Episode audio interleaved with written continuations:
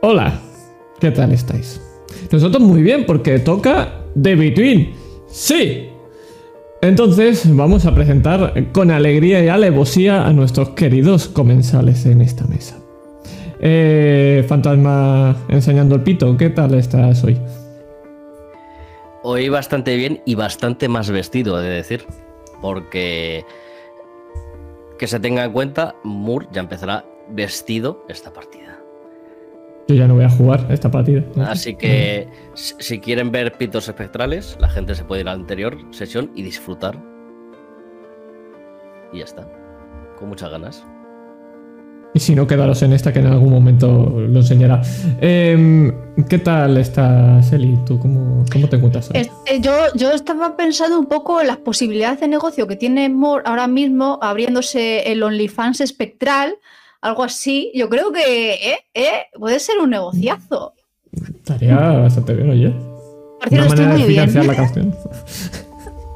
Sí, sí, financiamos la campaña gracias al pito espectral de Moore. Mande un mensaje. Pague aquí, por favor.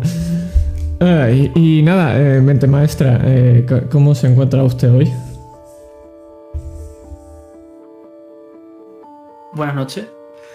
Eh, la verdad es que muy bien. Y yo creo que si ahora mismo la gente hace 10 suscripciones, eh, se lo va a crear ya el OnlyFans, el señor Moore. Y no solo eso, sino que los 5 primeros en entrar después de esto, de estas 10 suscripciones, Moore va a hacerle ratio a sus pitos gratis.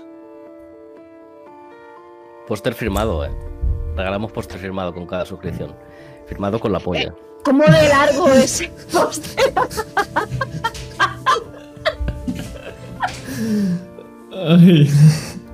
Iba a decir que cuánta paja hoy, pero madre mía, hoy está siendo buena, ¿eh? Es desplegable el póster, entonces.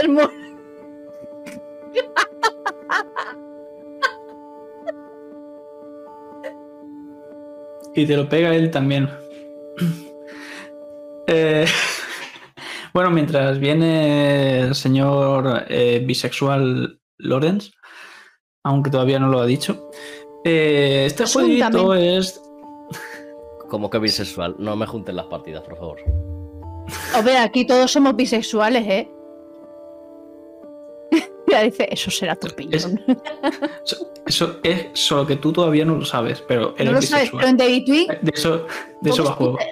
Claro, de eso va el juego. Eh, Perdonad que ha habido una emergencia. A mi pareja se le ha caído una araña en la cabeza y estaba con el drama. Así que he revisado que no te hubiera ninguna y ya está. Está perfecto para The Between eso. Sí, la verdad que sí. Pues, ¿qué- ¿cómo estás tú, Lorenz? Bisexualmente muy bien, la verdad. Os he escuchado todo. Eh, perfecto, la verdad, maravilloso, contento, con ganas de ver qué va a ocurrir hoy. Así que, Maravilloso. Pues como siempre decir que este jueguito, bueno, como siempre, creo que hace mucho que no lo digo, pero este jueguito es de Between, en- entre medias, y es de, de Hill Press, mola muchito el juego, o sea que le arrojáis dinero, lo compráis y jugáis a ser bisexuales vosotros también en la época victoriana. Y ya está, ya está, ya lo hemos dicho todo, eh, dentro intro.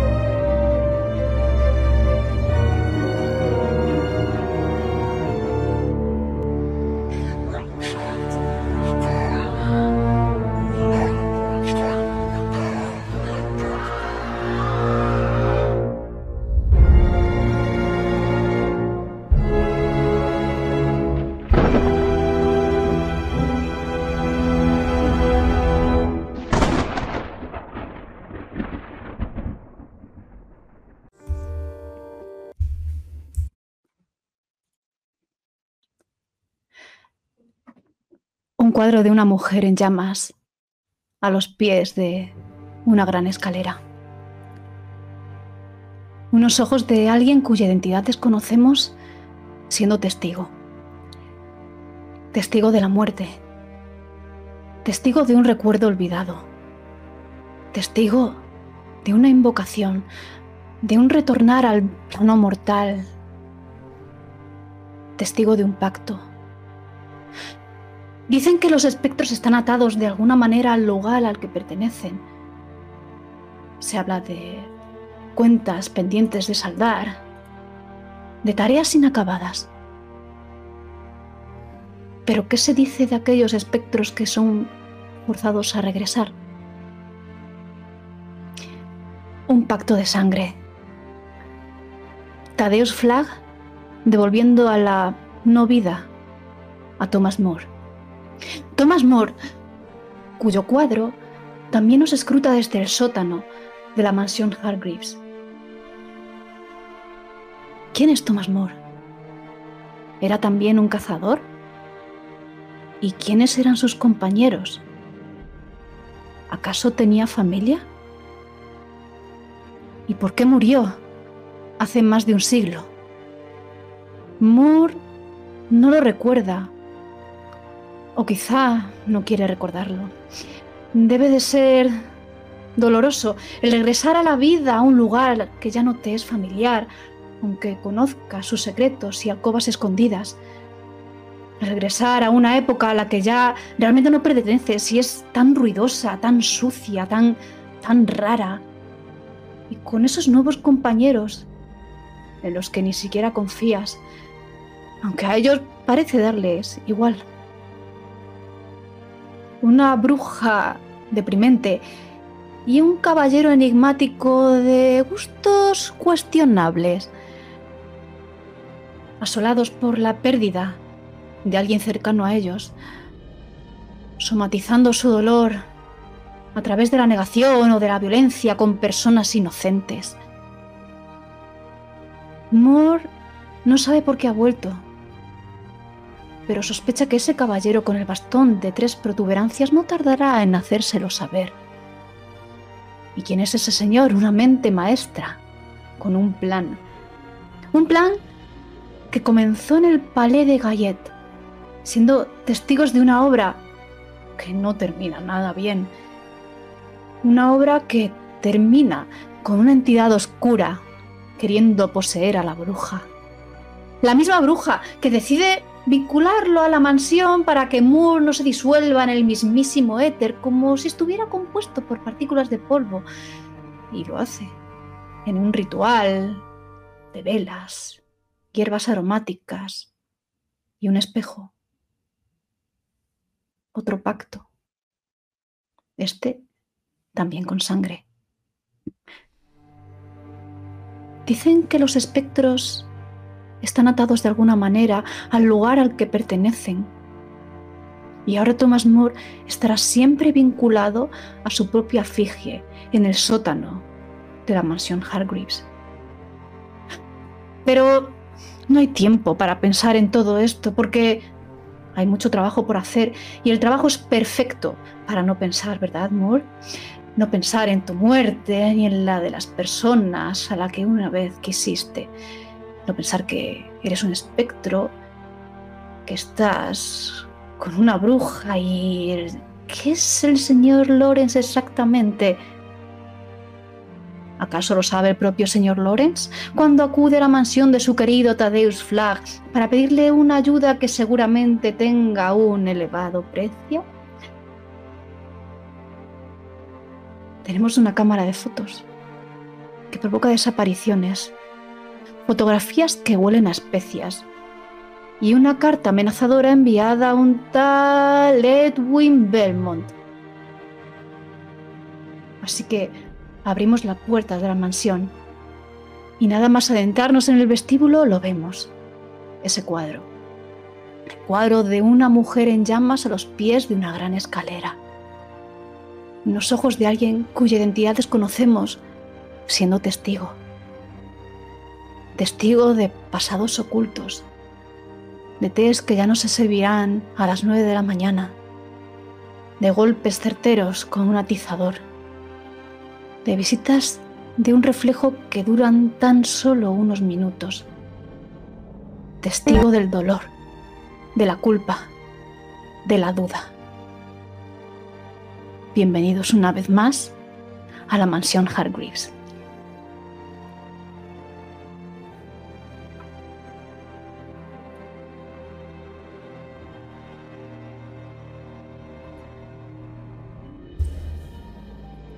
Mientras nuestro querido Master vuelve de entre los muertos, permíteme a mí tomar su reemplazo como bien está en el OBS y vamos a hacer una visita a la casa Hargrave. Y con vuestro permiso, voy a coger cualquier canción y vamos a ponerla. Es que hemos descrito un poco cada habitación de cada uno de nosotros. Hemos descrito cómo era la habitación de Elena. Vimos el despacho de Lawrence, pero todavía no conocemos el lugar de Moore. ¿Cómo es tu habitación, tu lugar donde estás? ¿Cuál es tu rincón en esta mansión?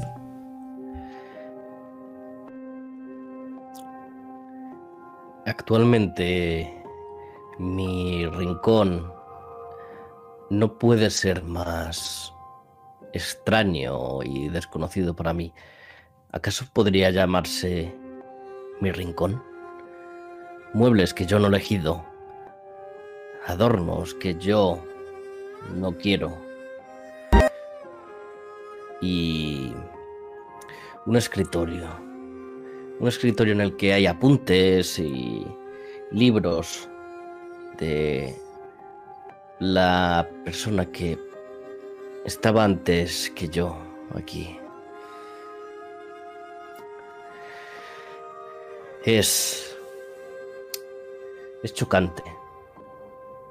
Es chocante porque ya no es que no esté en mi mundo, es que aunque las paredes sean las mismas, no estoy en mi habitación.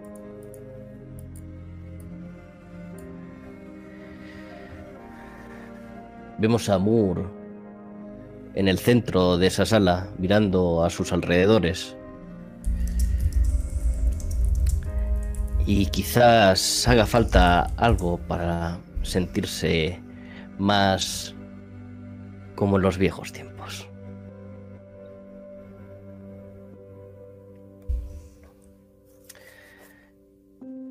sabe que dejó algo, algo que ocultaba por miedo a que se lo robasen a sus antiguos compañeros. Así que debajo de un tablón que hay pegado a la cama de este cuarto, lo levanta, introduce su mano y de ahí sale una pipa. Es una pipa de madera oscura tallada y con algunos pequeños adornos en dorado. Coge una cajita que lleva el tabaco y con una cerilla empieza a prenderla. Y es ese sabor, ese sabor amargo de tabaco, lo único que parece que no ha cambiado.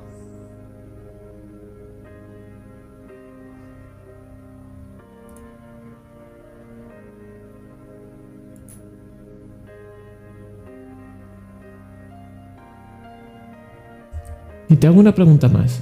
Recordemos que tienes tres objetos que son importantes para ti. Tenemos ese reloj que se mueve sin parar, siendo un minuto antes de la medianoche y se repite en un ciclo sin fin. Tenemos un colgante de mujer, el cual tiene unas joyas verde preciosas. Y teníamos uno más. ¿Dónde tienes cada uno de ellos? ¿Dónde los guardas?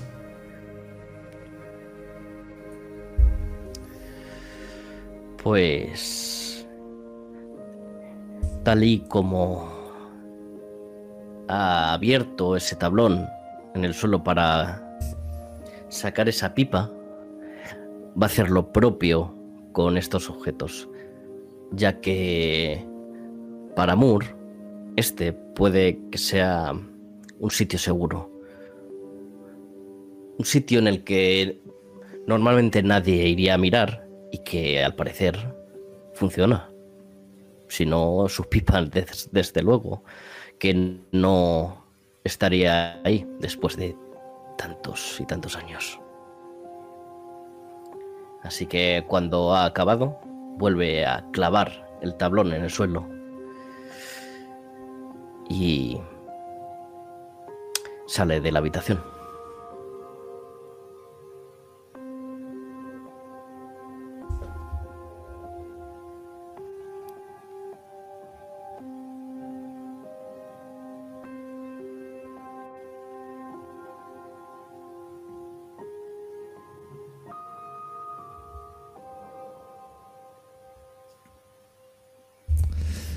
Lo siento, Elena, pero me parece que tendrá que aguantarse con las maneras de nuestro querido Moore a la hora de traer el té. Ya sé que ha llegado un poco tarde. Le intenté dirigir que fuera exactamente las nueve. Pero... Bueno, hasta donde yo sé, el señor Moore no es nuestro criado, así que no tiene la obligación de llevarme el té a ninguna hora, ni de hacerlo de una manera correcta. Aunque reconozco que su visita ha sido agradable y, muy esclarecedora, señor Lorenz. ¿En qué ¿No tiene nada que contarme? ¿Contarle? No, ha sido una mañana bastante tranquila, la verdad. Ya. ¿Y tomarse la justicia por su propia mano respecto a cábalas que tiene usted? ¿Eso es algo que practica a menudo?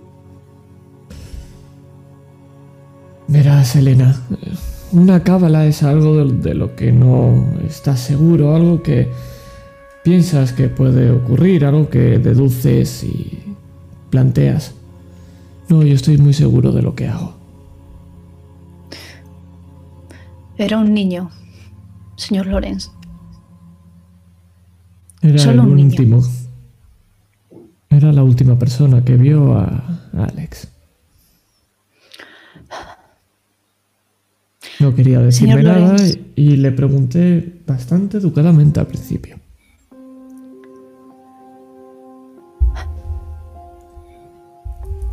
¿Y por qué da por hecho que ese pobre rapaz se fuera el último que vio a Alex o quien la llevó hacia donde fuera que se dirigiera. Porque conozco gente más inofensiva, aparentemente, que ha hecho cosas peores. Nunca sabes cuándo algo va a ser un monstruo. Aunque sea un niño indefenso.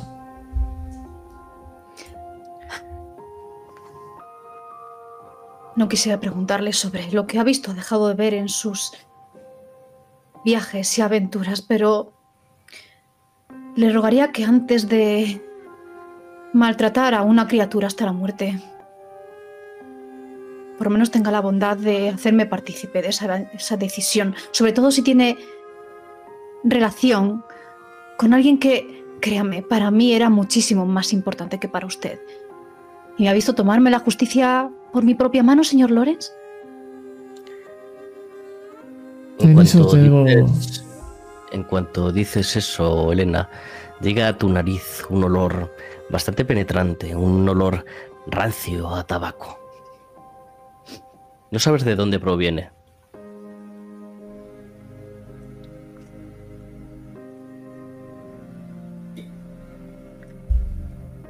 Ese olor.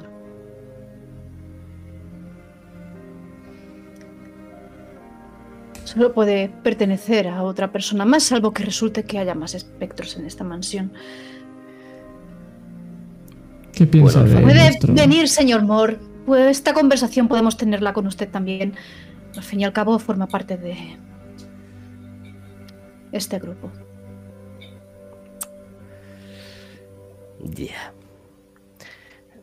¿Veis cómo el señor Moore no entra por la puerta, sino que atraviesa una de las paredes.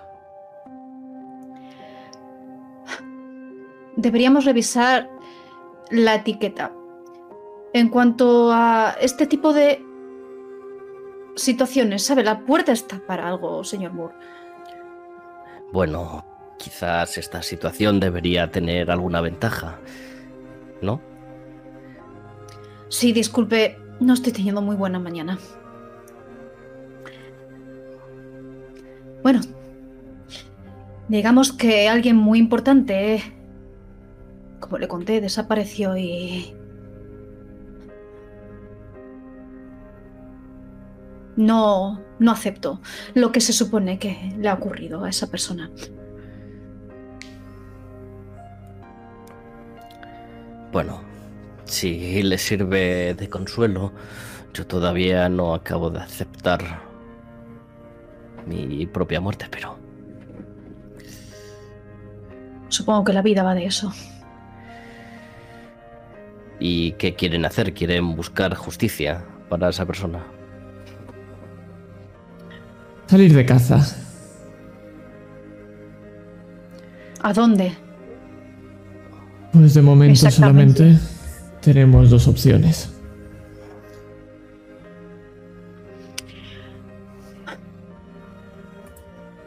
¿Y cuáles son esas? A dónde se dirigió Alex y a la nueva investigación que tenemos.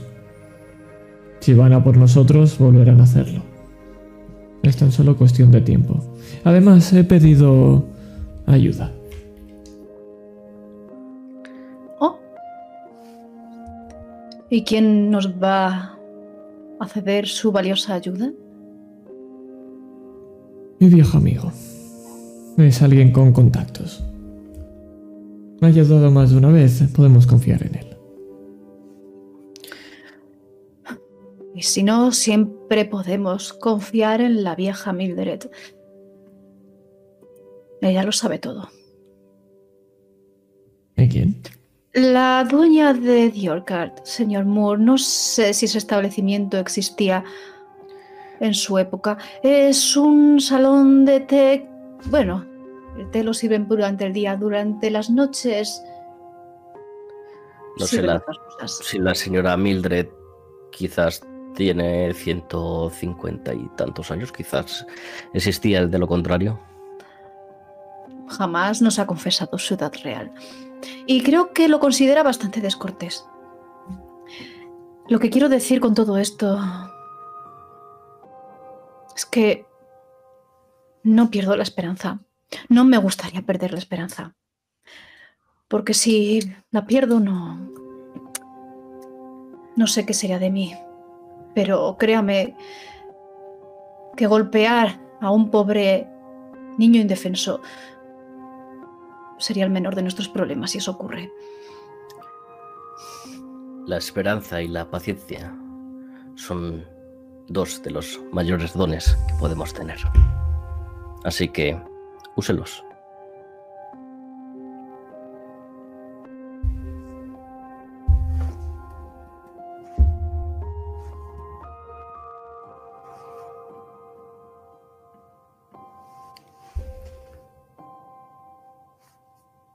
Muteada. Y amigos míos, lo que vamos a ver es como poco a poco, dejando esta conversación de lado, vamos a empezar a investigar. Y por una parte, nos vamos a ir a la oficina de las Indias del subsecretario Edwin Belmont y por la otra parte, no sé exactamente dónde vais a ir. ¿Vais a ir a la sociedad oscura? ¿O vais a ir a preguntar por ahí? Sí, a la a la. A, la obscura sin candela. Nos vamos. Muy bien.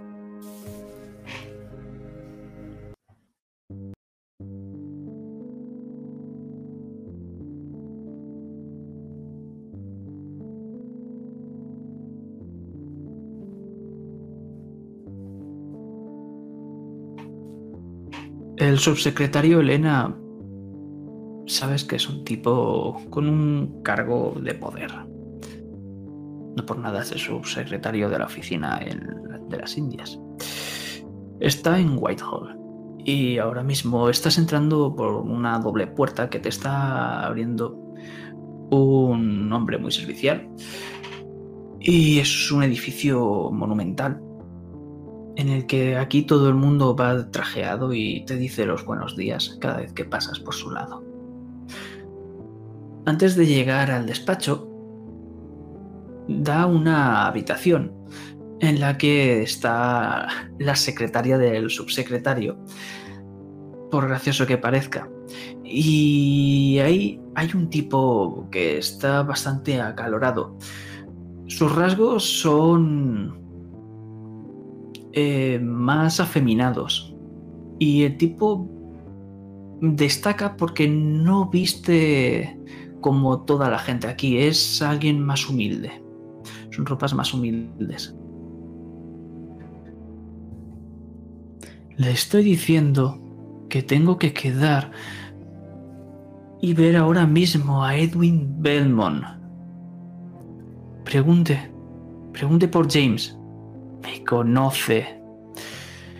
Y vemos a una mujer bastante entrada en años que tiene unas gafitas que se recoloca. Me parece que no tiene hoy ninguna visita programada, por lo que vuelvo a intentarlo más tarde. El tipo se reajusta su camisa y se larga bastante malhumorado, pasando por tu lado, Elena.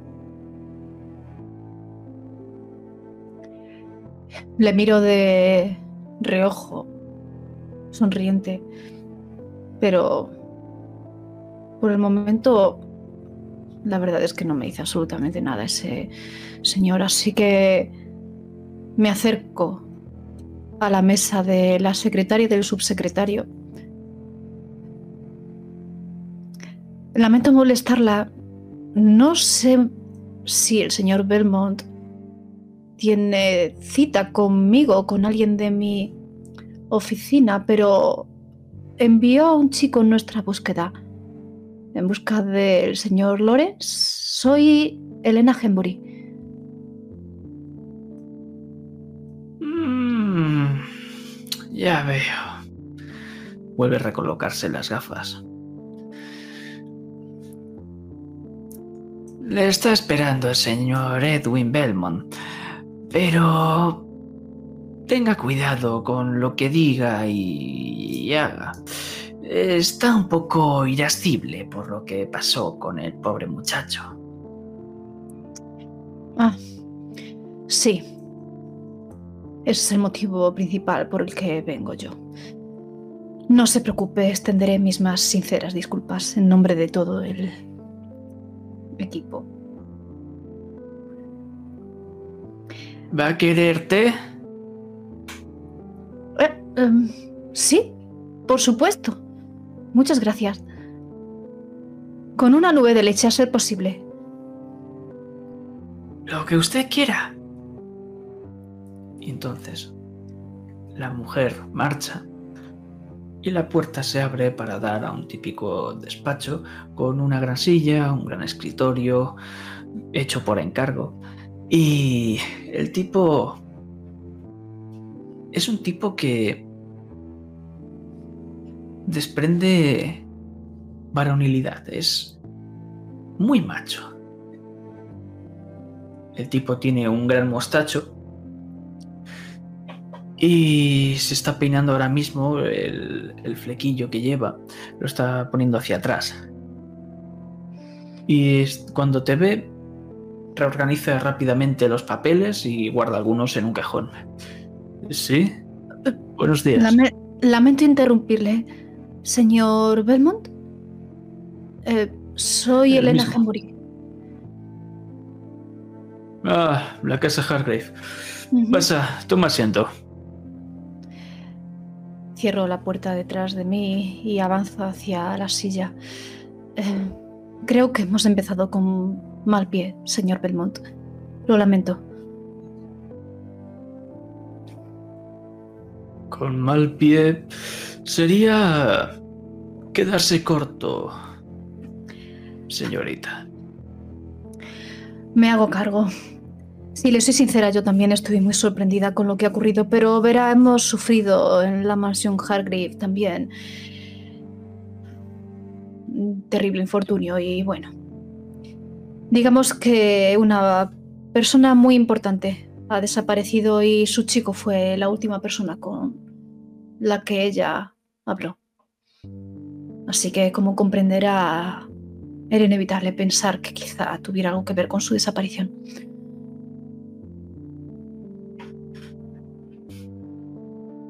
Es totalmente comprensible, aunque mandarlo al hospital creo que fue excesivo. Pero vayamos a otros temas más importantes, si te parece. Sí. Exactamente por qué se puso en contacto con nosotros.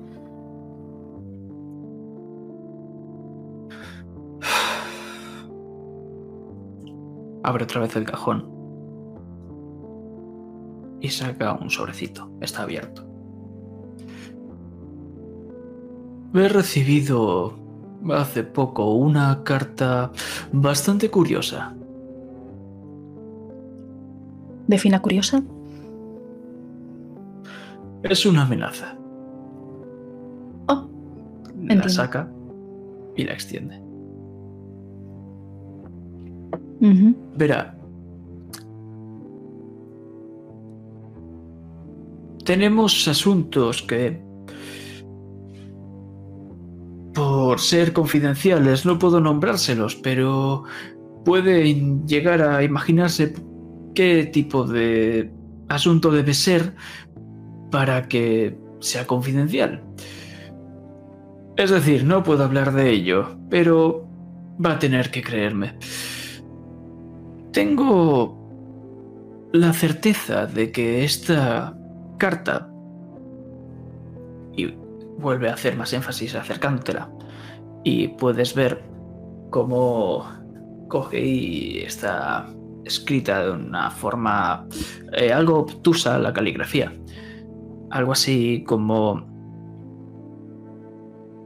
Como no sigas nuestras próximas instrucciones, lo haremos público. Pero no pone más información. Hmm. Y... La única. La única persona en la que sabe algo más sobre los asuntos que estamos tratando. Bueno, me avergüenza algo decirlo. No es algo que una persona como yo haga, pero fui a una espiritista. Es la única que lo sabe. Hablé con ella. Y su nombre es... Madame Sorokin. Madame Sorkin. Hmm. Esta tipeja, fui a verla para, bueno, un poco que me... Bueno, estas cosas que hacen, de, aparte de contactar con las fuerzas sobrenaturales y estas cosas, a leerme el futuro. Y tengo la certeza de que está chantajeándome esa vieja bruja. Usted le reveló aquello que no me quiere contar.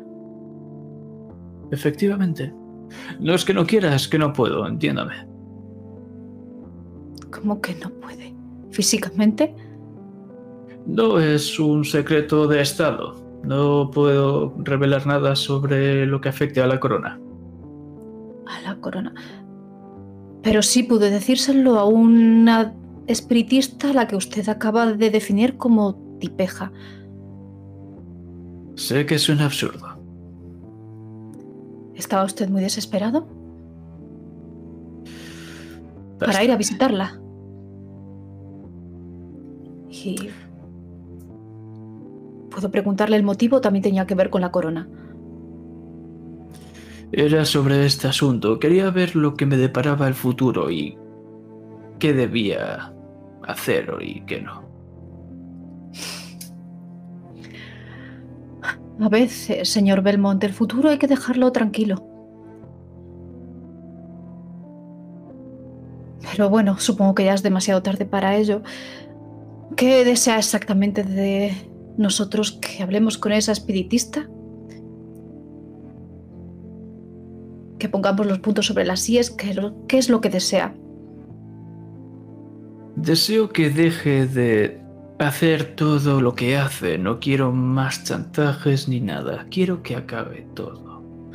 La forma en la que lo haga ya sabrá usted cómo será.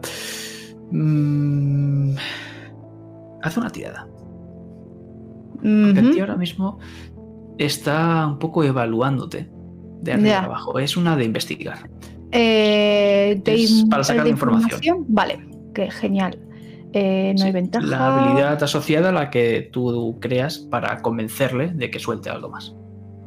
Hmm, Pues teniendo en cuenta que la este señor tiró de una espiritista, creo que voy a hacerlo desde sensibilidad. Porque yo tengo herramientas para leer el futuro. ¿Qué le parece a usted, queridamente maestra? Muy bien. Allá vamos. Pues muy bien. Vamos a ver. Deme una pista. Eh, si quieres utilizar una máscara, podrías tener también una pista de mente maestra si quisieras. Si quisieras. ¡Uh! Mm, tentador. Sí quiero. Pero marcar las voy, las pasado, voy narrando. de futuro, lo que tú quieras. Eh, vamos con el Sí. pasado. Me, me interesa. Tengo una pendiente, pero poco a poco las iré soltando. Genial. Me interesa muchísimo lo que tenga que decirme de usted mismo, mente maestra. Vale. La de la mente maestra te la voy a decir más tarde. Genial. Pero acuérdate. Sí.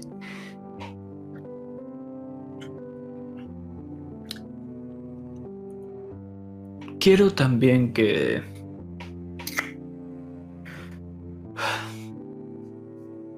Que se haga cargo de un asunto. Mm.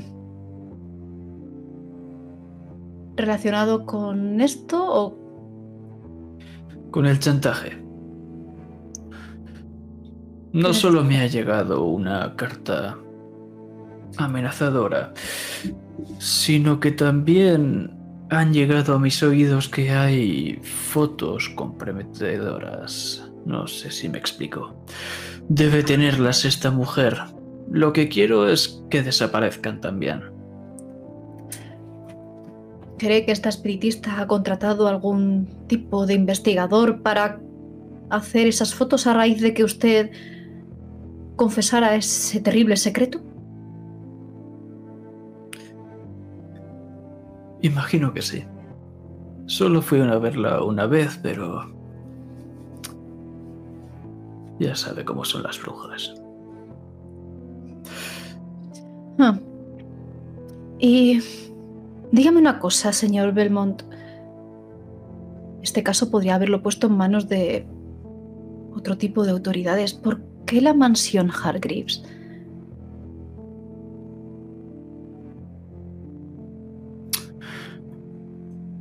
Verá. Se recoloca en la silla y se acerca un poco más hacia ti. Hay habladurías sobre esta Madame Sorokin. Dicen que en su poder tiene el mismísimo espejo de San Petersburgo. Ajá. Por lo que no querría meterme con influencias, eh, ¿cómo le llamáis? ¿Mágicas? o- utilizar el término que más desee. Mágicas está bien. Me han recomendado básicamente a ustedes y me han dicho que sois expertos, por lo que imagino que no será un gran problema para ustedes. Está en el East End. ¿Tiene alguna dirección que pueda apuntar? Te pasa un papel que garabatea rápidamente. Mm. Muy bien. ¿Algo más que deba saber sobre esa espiritista? Cualquier ayuda será bienvenida. Hay una tipeja que es su ayudante. Y... Hay un tipo que suele estar por allí. Creo que es algún tipo de amigo o algo así. No sé sus nombres. Como he dicho, solo fui una vez. ¿Cree que son peligrosos? Bueno, si el espejo es realmente el espejo de San Petersburgo, imagino que sus aliados también deben serlo. Muy bien. Haré lo que esté en mi mano, señor Belmont. Muchas gracias por confiar en nosotros. Y un consejo. No vuelva a pedir que la adivinen el futuro. Créame, no suele salir bien. Créame que no volveré a hacerlo en mi vida. Gracias a ustedes. Y si necesitan, tanto usted como su grupo, algo en particular, vuelvan y hablen conmigo. Tendré tiempo para ustedes. Buenos días. Buenos días. Y me marcho por donde he venido. Y en ese momento abres la puerta. Y cuando vas a dar un paso, lo que pasa es que el tipo de antes, ese que se ha hecho llamar James, abre la puerta de golpe y no te deja salir. Se interpone entre la puerta y tú. Belmont. Vamos a hablar ahora.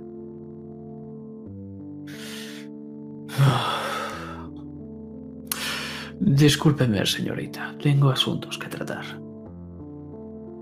Me giro hacia él con sonrisa socarrona. ¿Este señor le está molestando? Todavía no. Con un gesto ceremonioso, dejo pasar al tal James. Y el tipo puedes ver cómo va completamente afeitado.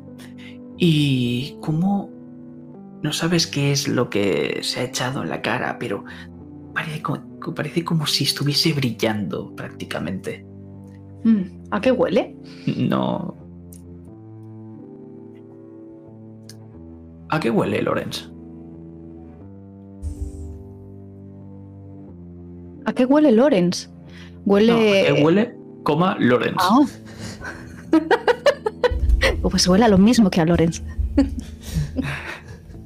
Iba a decir a whisky irlandés, pero. Eh, ¿A qué huele? No es un olor bueno. Al contrario, huele a químico. Igual que esos polvos que se mezclan con mercurio. Tiene un olor fuerte. Pero se disimula siempre con una colonia de rosas. Y es que ese es el olor característico. Esa mezcla de químico con la colonia, como intentando disimularse.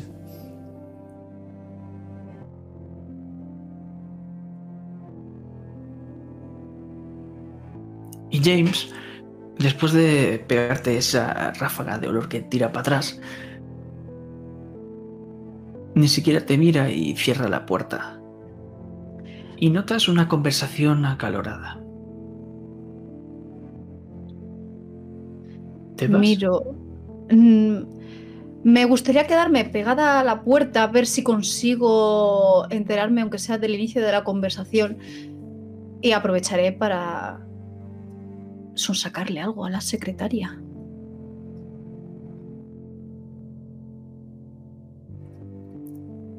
Vale. Pues hazme una tirada de investigar. De lo mismo, ¿no? Información. Con razón voy a tirar, imagino.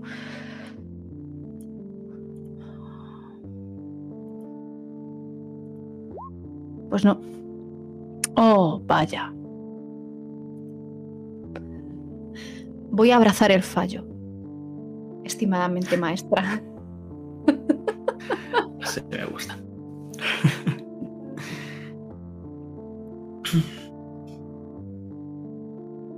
La mujer empieza a darte cháchara, pero ves cómo parece irritada con la situación que se está escuchando al otro lado de la puerta. Es como si fuese no la primera vez que ocurre esto. Y la mujer simplemente eh, se despedirá y ya está. Vale. Pues me dirijo hacia el Istente. Muy bien. Pero antes de ello, vamos a irnos a otro lugar.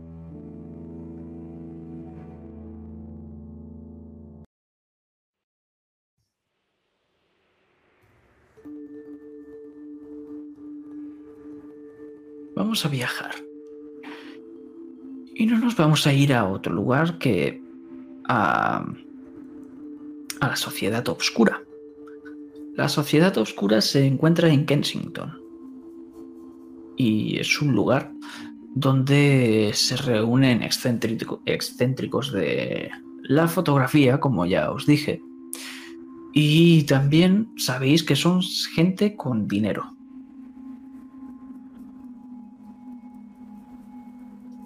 Os abren las vallas, pasáis, el carruaje da la vuelta a un pequeño jardincito con una fuente y os dejan a las puertas donde hay varios sirvientes que os dan la bienvenida. Hasta que entráis y hay uno que es completamente distinto a estos de que estaban en la puerta por fuera. Es un tipo joven. Es un tipo, además de joven, muy guapo. Muy guapo. Y sus ropas no son de sirviente, aunque ahora mismo, como veis su posición completamente recta, con los brazos detrás descansando, es eh, un sirviente.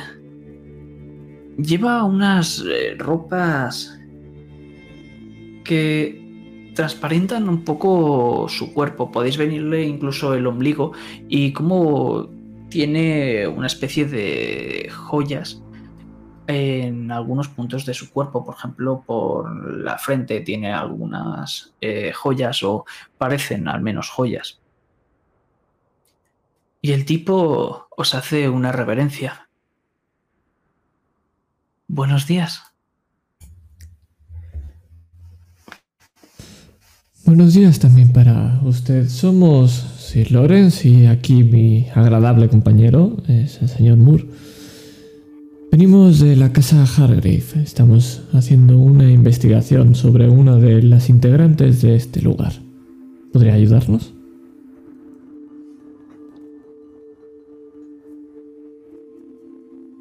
Por supuesto que sí, a lo que haga falta. ¿A quién buscan en específico? Saco una foto y le enseño la foto de la mujer con las marcas en el cuello. Creo que debería reconocer a esta señorita. ¿Sabe su nombre?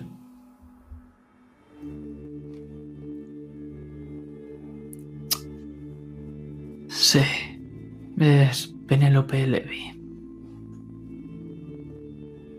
Mira, la señorita Levy está desaparecida. Pero lo que es más integrante no es el que lo esté, sino es el cómo. Porque esta fotografía sabe con qué cámara está hecha, ¿verdad? Sí, es la cámara Whately.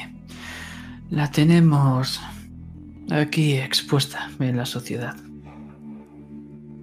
¿Cree Moore que es una buena idea ir a verla? ¿Me lo preguntas off-roll o on-roll? No, no, on roll, on roll. creo que Perla no nos hará daño. Lo que sí podría más bien es usarla. Así que no veo inconveniente en ello. Sí, es tan amable.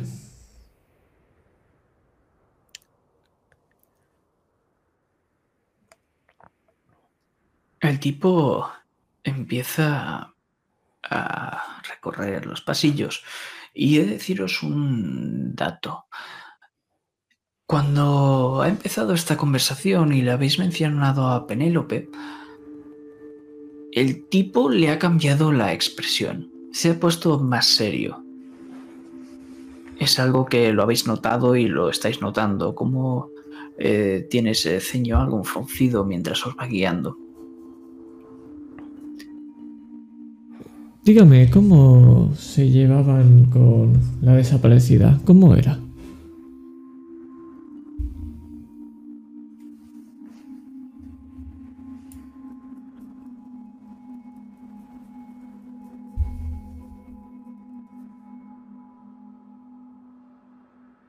Me parece que el sirviente está un poco callado, así que mientras nos dirige y vamos un par de pasos por detrás aprovecho, que está muy callado, para darte una notita de color y es que Moore, que ahora ya sí que está vestido,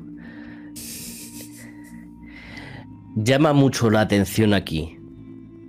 No por su tamaño, sino porque lleva ropas que para esta época podrían parecer anticuadas. Sabes que el sastre estaba a sus órdenes y que él le pidió lo que quiso y al parecer le pidió algo como lo que llevaría en su época. Así que es extraño y llama bastante la atención de esta gente, más siendo gente de la alta sociedad. Em, querido, me parece que va a tener que pasar por otro sastre. Em, yo solo le pedí la ropa que más cómoda y de buen ver me parecía. Quiero decir. Eh, todo escritor que se precie viste con su media capa y sus botas altas de piel negra y, ¿sabe? La camisa de cuero. Sí. Eh, claro, hará un siglo. Eh, la próxima vez le acompañaré yo. no quiero una de sus chaquetas pomposas y no, eso no es para mí. Podemos encontrar algo a mitad. No sé si. ¿No? ¿Punto intermedio? Mientras avanzáis, lo que podéis ver es. Cuadros no. Es algo que en la mente de todo londinense victoriano estaría eh, ahí, eh, pasillos y estancias con cuadros, pero no, en la sociedad oscura recordemos que son amantes de las fotografías, por lo que hay muchas fotografías. Y ahora mismo os está conduciendo este tipo por una galería hasta llegar a una especie de salón, un amplio salón, en el que hay unas cuantas personas que interpretáis que son de esta sociedad que están observando las fotografías y van hablando de ellas. Y en el centro de esta sala hay una especie, no diríamos altar, es como un pequeño pilarcito en el que está expuesta con una vitrina la cámara Waitley. Es una de estas cámaras antiguas que es como si te escondieses detrás de esta telita, alzas eh, la lucecita y se plasma la imagen. El tipo carraspea un par de veces. Y entonces hay una mujer que se gira. Y el tipo dice, la casa Hargrave ha llegado, mi señora.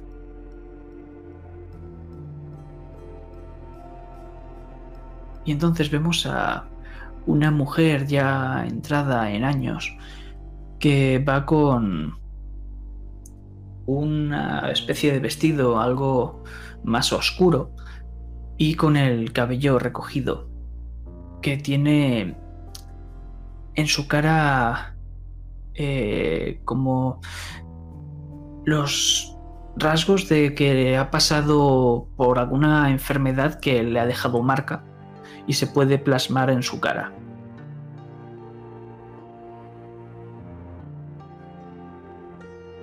Buenos días. Soy Portia, Portia Bernarci, la fundadora de la sociedad.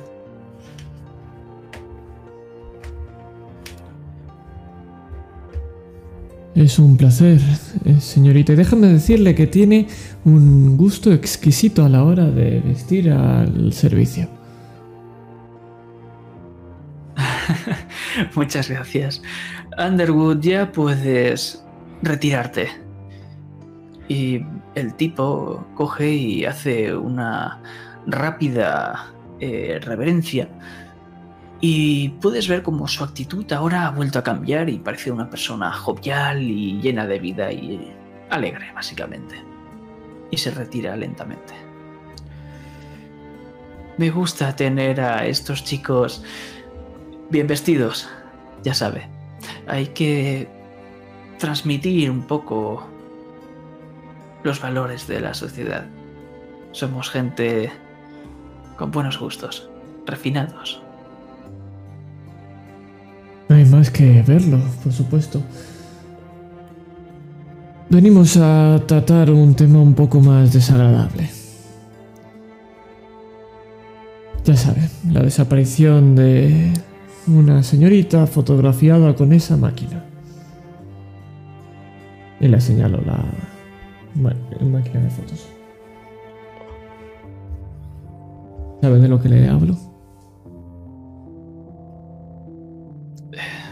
La verdad es que sí, pero debo decir que son rumores infundados.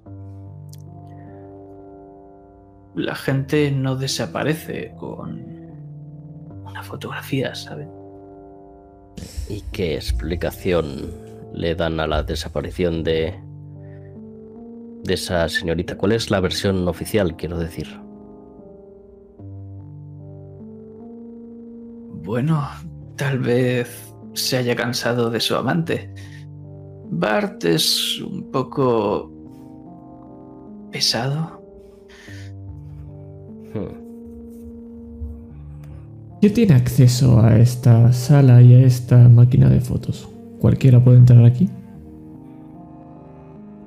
Cualquiera que pertenezca a la sociedad oscura o, en su defecto, si hay algún invitado como ustedes. Y esta cámara solo la utilizamos los integrantes. Me fijo en la... Moore se fija en la vitrina y le da una vuelta. Quiere ver si tiene algún tipo de seguridad o candado o simplemente quitar en cristal y ya está.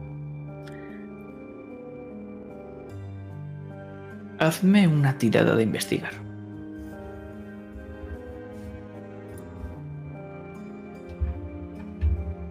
Señorita, me parece que entonces esto acota un poco las sospechas. Necesitaría el registro de todos los miembros de esta sociedad, por favor.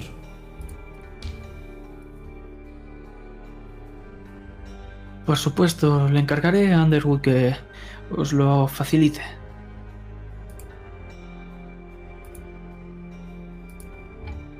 Además, ¿Cómo era la señorita Levy?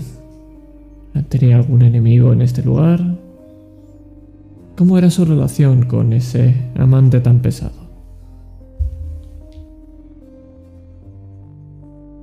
Bell es como un actor o algo así.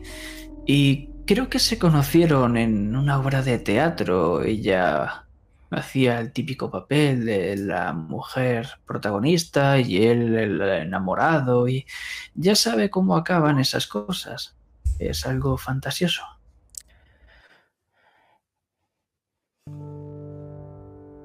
Sí, normalmente. La, la, realidad es bastante más.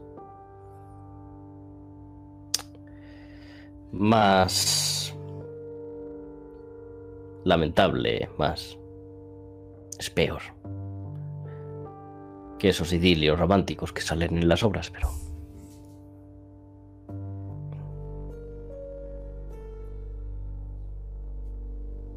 Y entonces, Mur,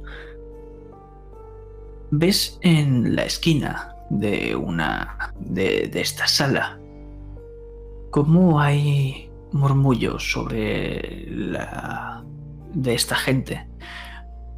Os están mirando mientras aparentan comentar estas fotografías. Y hay uno que parece estar mirándote a ti y está hablando en una lengua extraña. No la reconoces.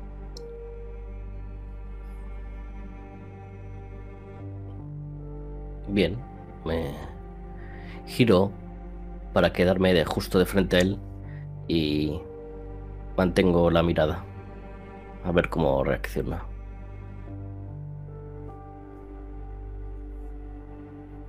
El tipo, como si no se hubiese percatado de ello, coge y empieza a hablar otra vez en la lengua común, en inglés, y empieza a hacer como si no hubiese pasado nada y sigue hablando sobre una fotografía que hay ahora mismo delante de ellos de un prado.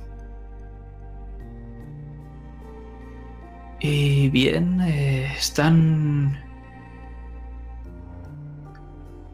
investigando a la de- Hay alguien que habla en una lengua eh, muerta. Ok. ¿Estás entre nosotros, Lorenz? Sí, efectivamente. Muy bien. Ya que es- ha habido esta interrupción, te pregunto, ¿cuánto tiempo llevamos de partida? Que no sé cuánto llevamos. Pues llevamos una hora y tres minutos. Muy bien. Pues te has quedado una frase a medias, o sea que... Pues Mira, ten- tenemos la ligera sospecha de que uno de esta sociedad ha hecho algo bastante malo a la señorita. Eh, observe. Y sin poder ninguno le enseño la fotografía de esta mujer.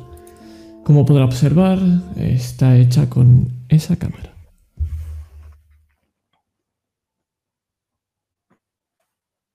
Eso es imposible. Y hazme una tirada de investigar.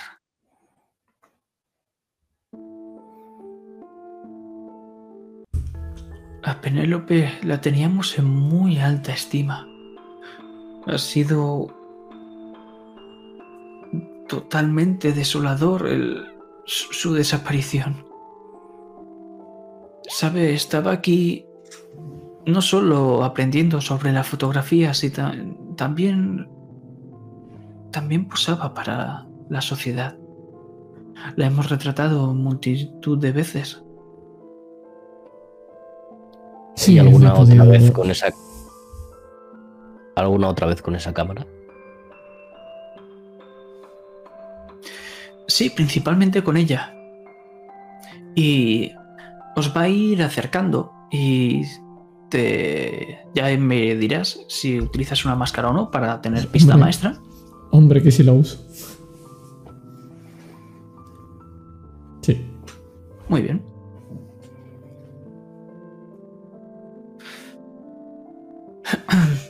Pues os va enseñando distintas fotografías en las cuales hay una parte de este salón exclusivamente dedicado a fotografías de Penélope Levy. Y está en multitud de poses, eh, en cualquier situación en, en esta sociedad que os podáis imaginar, posando sentada, con un paraguas en el jardín, sonriendo, de lado, cualquier tipo de fotografía.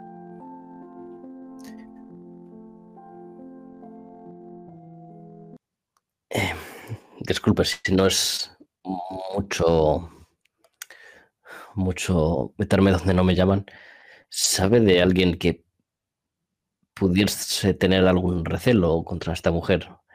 Alguien que le pudiese desear algún mal, ya sea por envidia o si era alguien tan querido y tan admirado aquí. Siempre suele haber envidias entre la gente. Eso es imposible. No.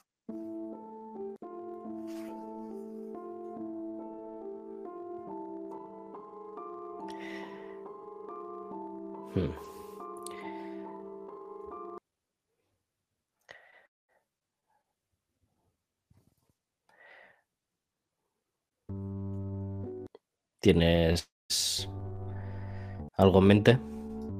Me giro a Lorenz. Las personas no desaparecen así porque sí. Entonces, estoy seguro que alguien de este lugar ha debido de hacerlo. Ahora, la pregunta es, ¿hay algo fantasioso en esa cámara o es alguien de ellos? ¿Qué crees, Moore?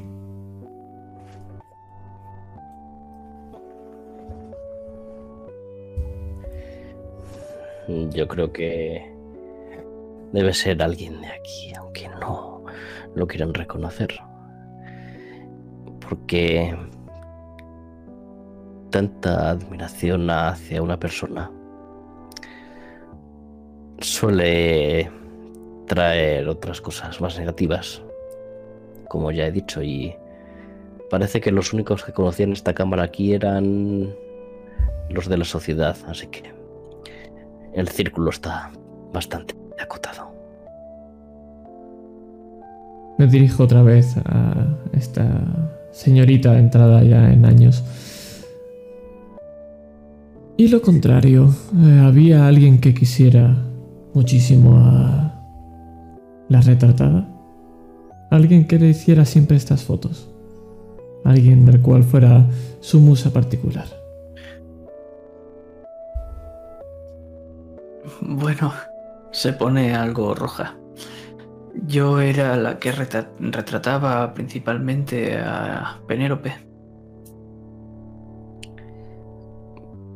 Pero no la única, ¿verdad? Bueno, para las fotos más normales más cotidianas, podríamos decir, eh, sí que cualquiera podía fotografiarla, pero cuando era algo más exótico, algo algo que nos gusta preparar una sesión de fotos en particular, sí que me encargaba yo con la propia cámara Waitley. Ya veo. Entonces, vemos cómo coge y abre una puerta, pasa un pasillo y en una de estas salas vemos como al final hay en una jaula de vidrio algo muy curioso. Hay un pavo real vivo y es albino.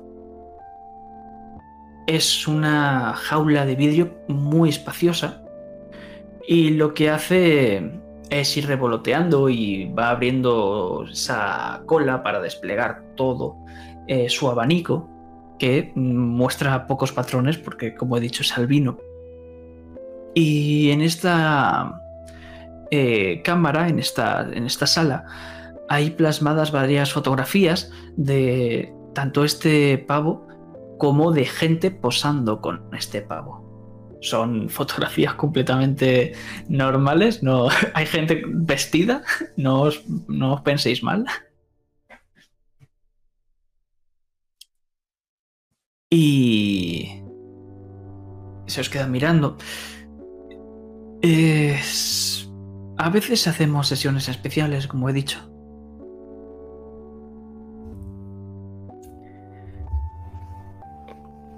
Ya veo que son especiales, sí. Em, ¿De dónde habéis sacado eso?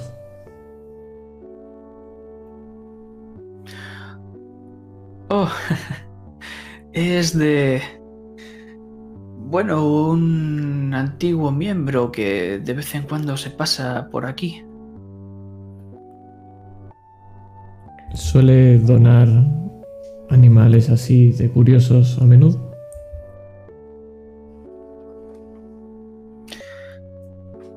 No donar, pero sí que los trae aquí, nos deja fotografiarlo y después se lo vuelve a llevar.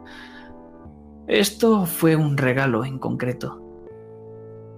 ¿Puedo enseñarle más? Oh, po- por supuesto, estaría encantado.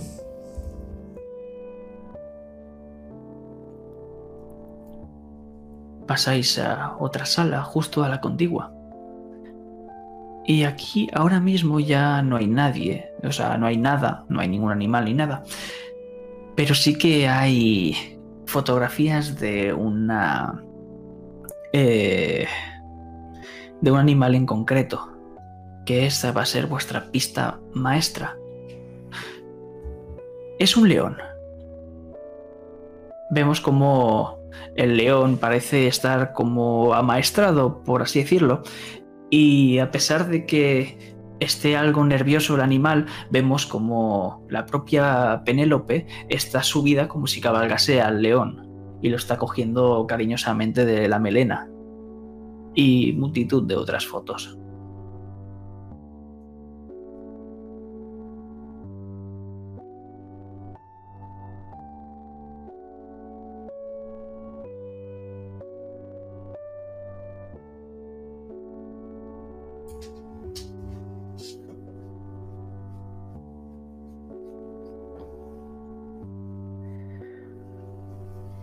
Verá, señorita, no quiero Pues sí. ser desagradable. Pero...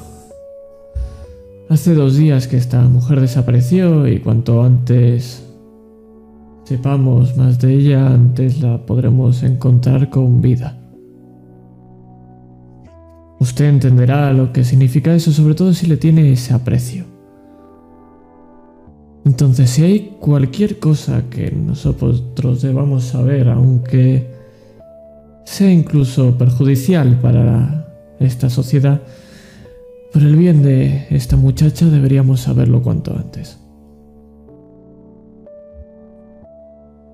Todos sabemos lo que ocurre en estos lugares. Siempre hay algo que se debe esconder. Disculpe. Sí, donde hay dinero y donde hay... Hazme un movimiento de día. Bueno, Cojonudo. va a salir estupendo. Eh, die move. ¿Con qué lo tiro? Presencia, ¿no? Imagino, porque le estoy hablando a la señora. Eh, si crees que es lo idóneo, pues a tope. Me acabo de dar, pero no ha hecho nada. Voy a tirar otra vez. Ah, no, me acaba de salir. Un 8. Vamos a abrazar la complicación. Vale. Vas a abrazarla, muy bien.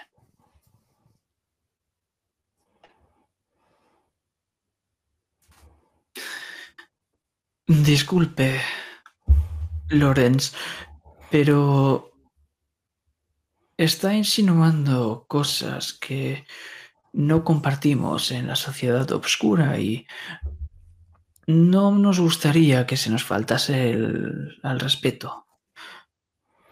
Por lo que si va a continuar con esas maneras, le invito amablemente a marcharse de aquí.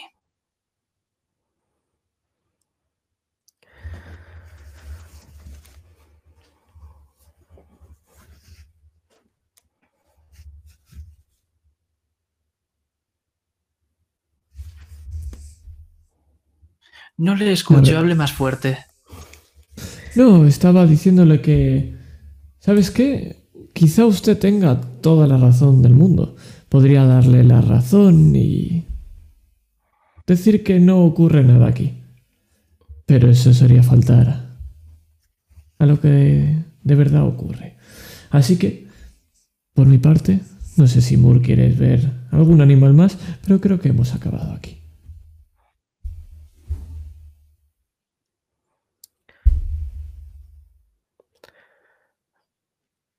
Sí, creo que podemos irnos, aunque, señorita, si de verdad quiere ayudar y quiere que esa chica se encuentre viva,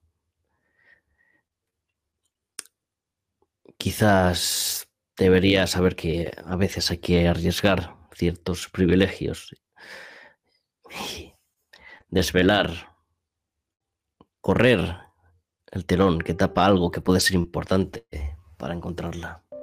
Aunque duela que se sepa ese algo.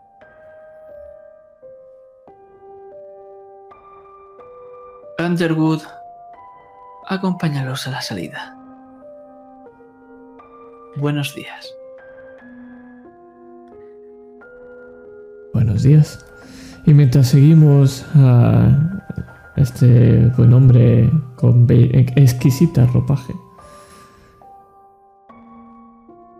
Oye, Moore. ¿Puedes seguir haciendo eso que has hecho antes? Quiero hacer algo antes de que... No, pero solo tenía una pregunta, Moore. ¿El qué? ¿Puedes seguir haciendo lo mismo que hiciste antes en la casa Hargrave?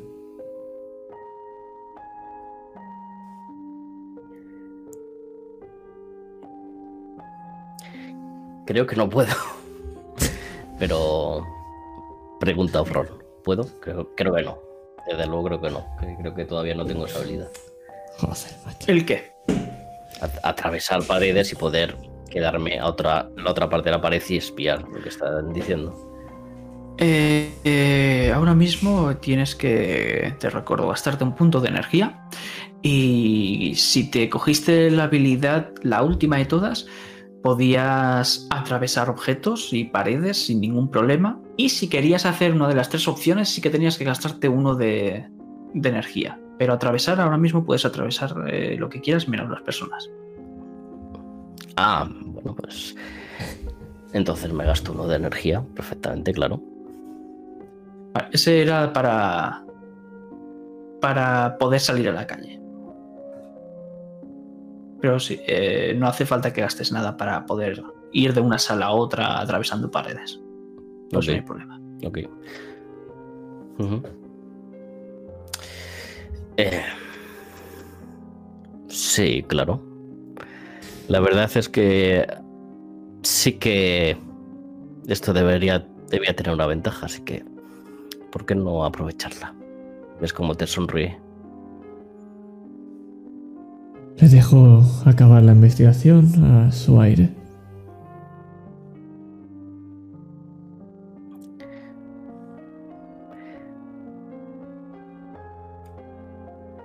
Y dígame, ayudante, Con y gusto. yo me pongo a charlar con el Ya, otro para que lo no se dé cuenta. Digo, me pongo a hablar con el sirviente, Ok. hablando de, de cualquier chorrada, diciéndole que me gustan mucho las joyas, de si tiene alguna foto, si podría po- hacerle alguna foto yo alguna vez, esas cosas de, de ligoteo. Muy bien. Lo vamos a dejar ahí.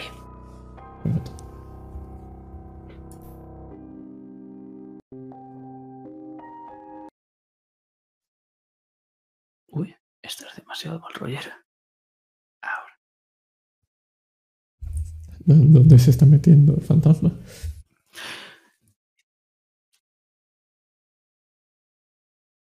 Nos vamos de ahí. No nos interesan ahora los bisexuales de las Coca-Colitas. Porque nos hemos ido directamente al East End. Es una tiendecita que, bueno, es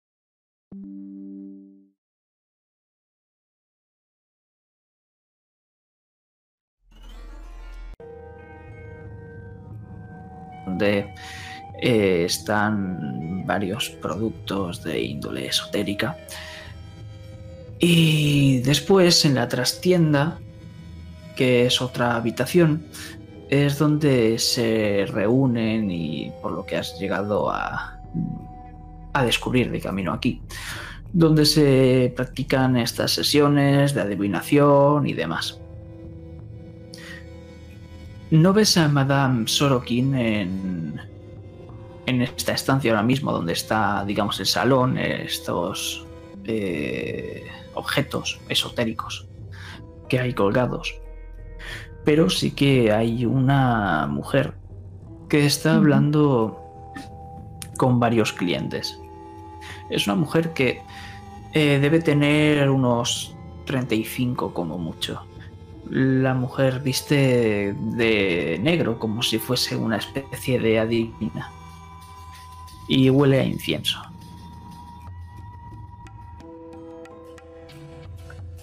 Me paseo por por la estancia, mirando fijamente todos los objetos que, que hay en ella. Me he pasado todo el camino dándole vueltas a ese objeto misterioso del que nunca he oído hablar. El espejo de San Petersburgo. Debe de ser muy importante si me lo ha mencionado alguien como Belmont que claramente no tiene idea de dónde se ha metido. Y observo a la chica.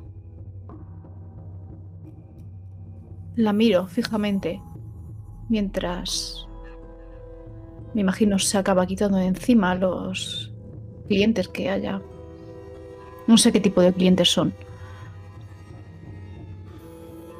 Ricachones. ¿No?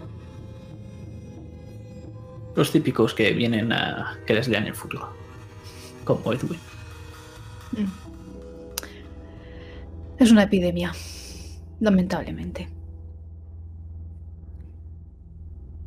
Pues espero diligentemente a que se aburran y poder hablar con ella.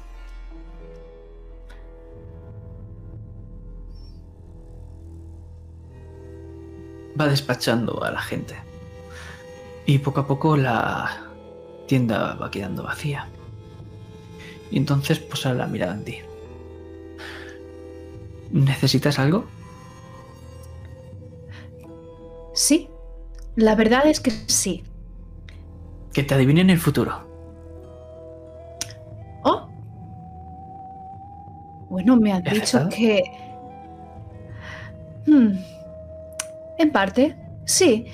Me gustaría disfrutar de los servicios de Madame Sorkin, porque se habla mucho de ella en la ciudad y de sus capacidades. Parece ser bastante buena. De lo mejor. ¿Y ustedes? Su ayudante. Soy su ayudante, efectivamente. Toda buena. Puede llamarme- Sí. Puedes llamarme Elsie.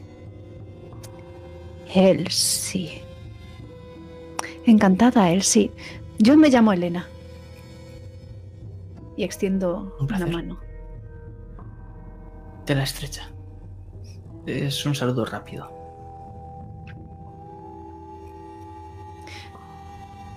Y dígame, ¿cómo es que ha acabado usted trabajando para la mejor espiritista de todo Londres? ¿Tiene también el don?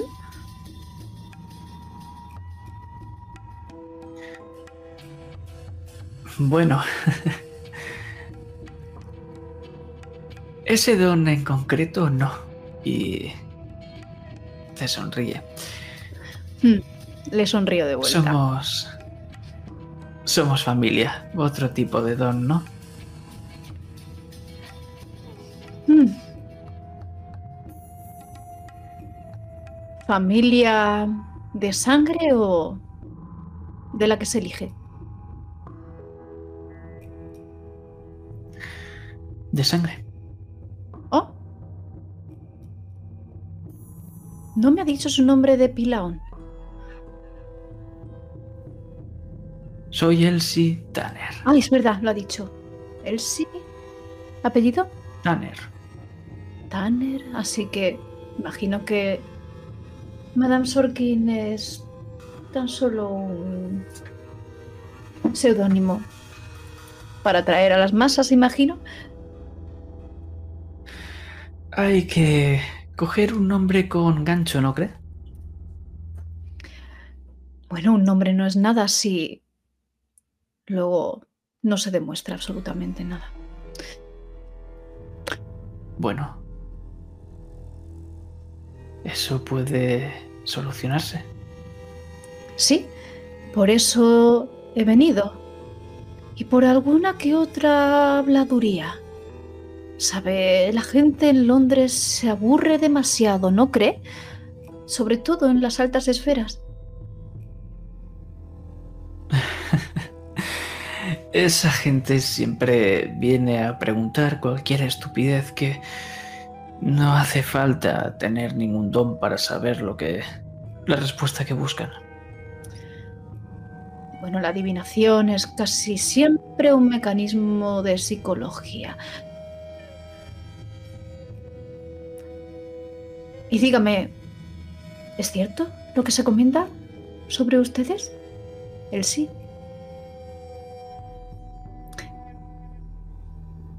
Depende de a quién le preguntes. Un objeto.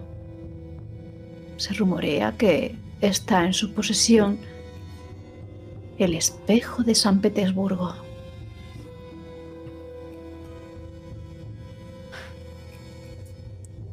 Obviamente voy a responder que sí. Hmm. Verá, no he oído nunca hablar de él, pero parece que es un objeto importante desde el punto de vista esotérico quizá. ¿Por qué es así?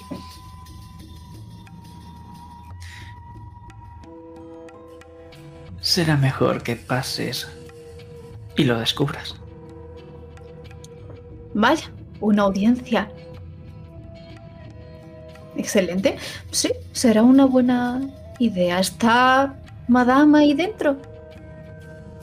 Sí, puedes pasar. ¿Y tú no vienes?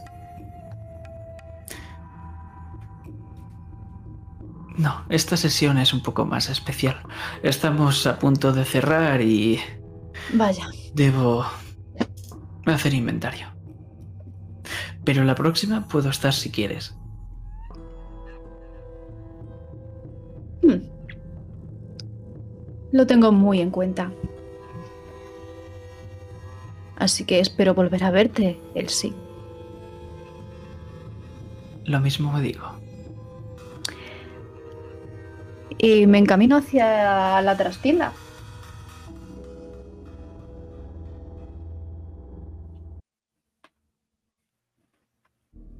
Un tipo rubio.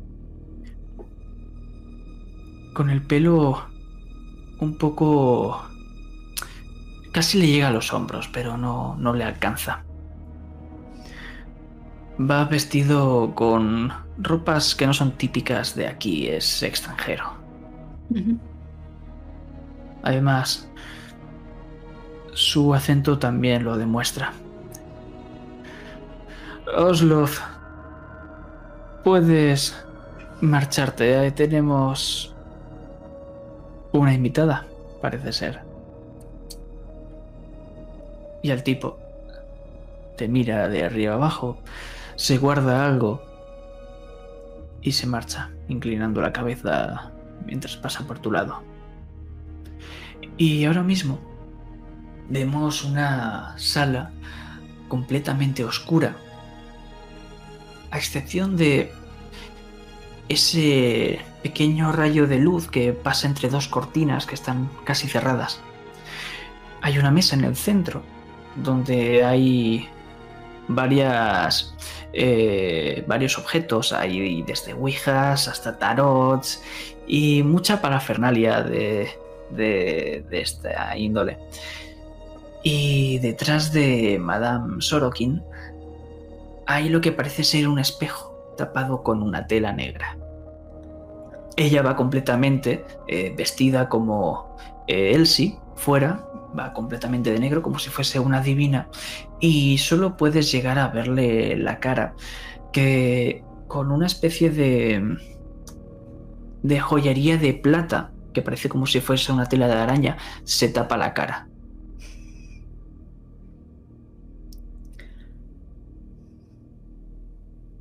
Una auténtica profesional. Avanzo. Lentamente. Mis ojos se pasean entre esa tela que cubre ese espejo y la plata, delante de los ojos de Madame Sorkin. Si es usted quien dice ser, sabrá por qué he venido aquí.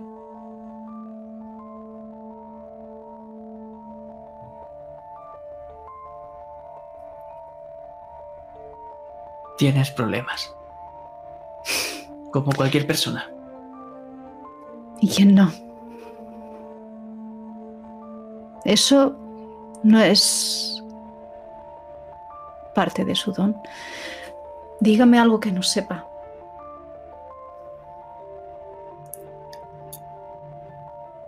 Empieza a barajar las cartas.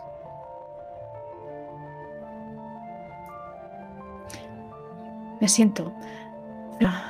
Tengo una especie de déjà vu.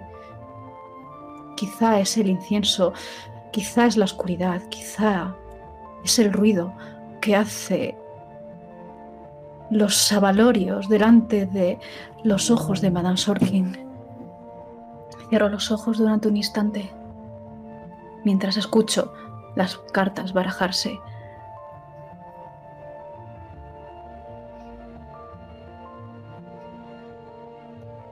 Tienes miedo a aceptarlo.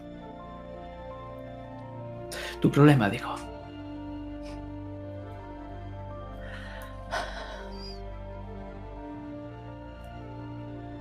Eso tampoco es nuevo. ¿Un amorío, tal vez?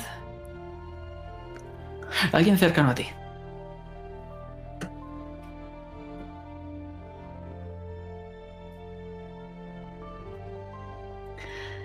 ¿Y el futuro? Digo, señalando la tercera carta, que aún está mostrando el reverso. ¿Hace falta que la gire?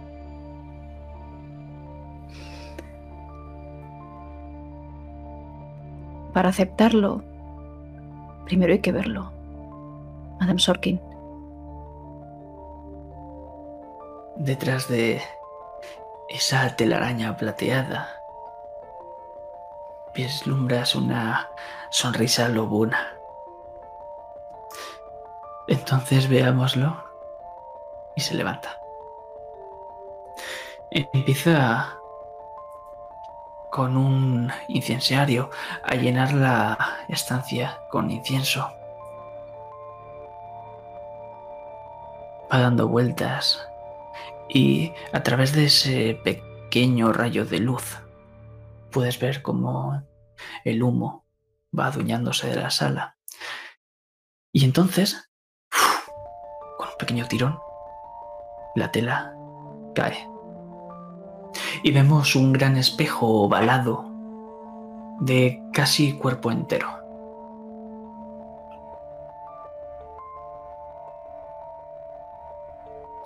¿Estás segura de esto?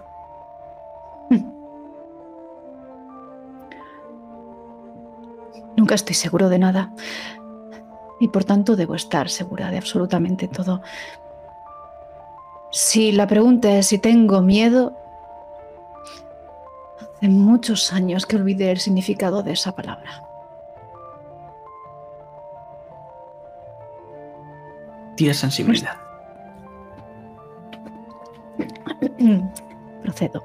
Eh, movimiento un- diurno. Movimiento diurno, sí. Correcto. Ay, ay, ay. Pues ha llegado el momento de marcar una máscara. Y sabes qué máscara va a ser, ¿verdad? Del futuro. Sí. Pues la marco. Muy bien.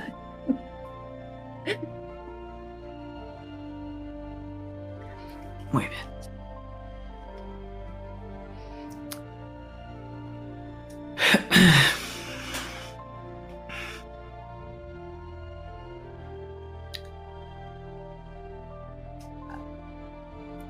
Hay algo... Hay algo en el ambiente. No sabes si es la propia Sorokin o si es este espejo. Hay algo que lo notas, no es normal. Es. está. Hay magia en el ambiente.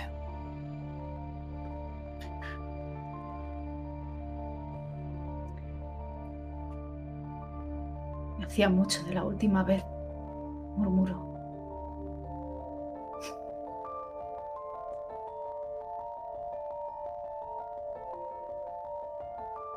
Y entonces vamos a ver cómo Sorokin hay un momento en el que se queda justo al lado de este espejo de San Petersburgo.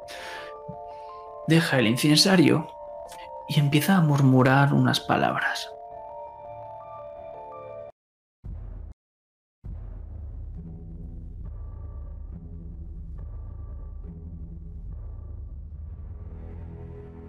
El humo. No sabes si es por simplemente una corriente de aire o no, pero se está desplazando y empieza a envolver el espejo. Y empieza a formarse una imagen. Pero es sin sonido. Un golpe. Golpea desde dentro del espejo.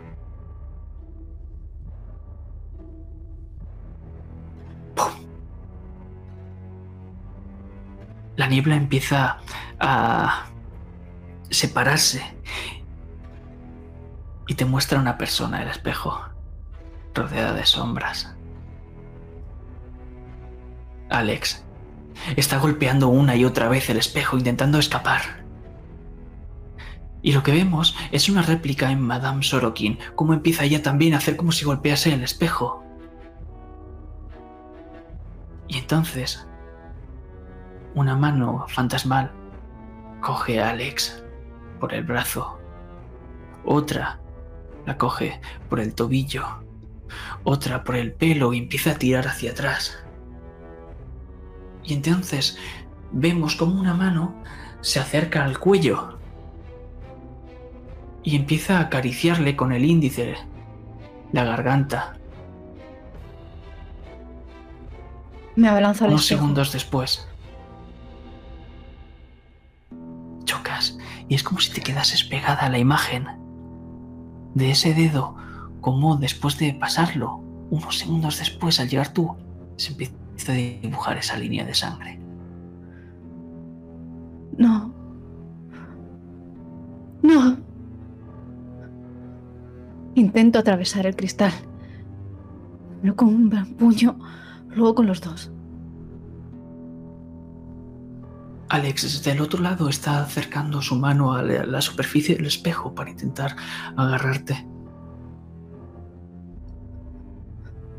Y cuando está a punto de tocar la superficie, de un tirón, la meten hacia adentro esas sombras y desaparecen en el humo. Y Madame Sorokin se pasa la mano por el cuello.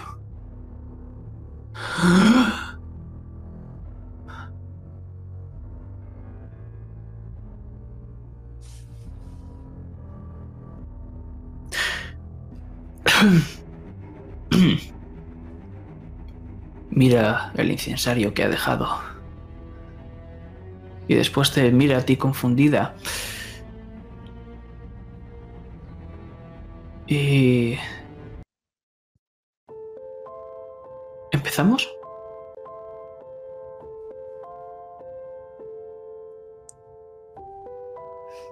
Me miro las manos. Sentada en la silla. Tengo los puños apretados y cierro los ojos durante un instante porque el incienso, el incienso me embriaga. Y el sonido de la plata delante de los ojos de Madame Sorkin las cartas.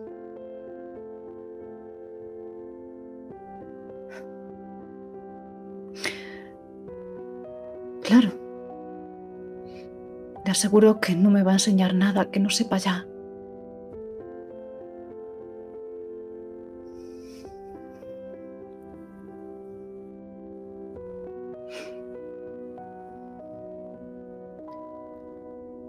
Ella acaricia la superficie del espejo. Y vemos como hay la niebla, como si se acercase hacia su mano. Y empieza el espejo a crear eh, sombras.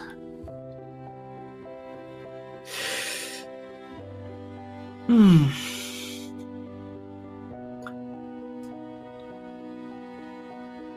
Dice que... Creo que puedes encontrar lo que buscas. Aunque tendrá un efecto que no esperas, algo que a lo mejor no te guste.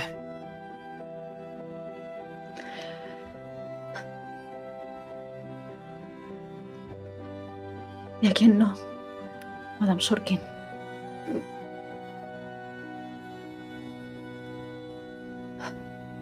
¿Sabe? Creo que la han menospreciado.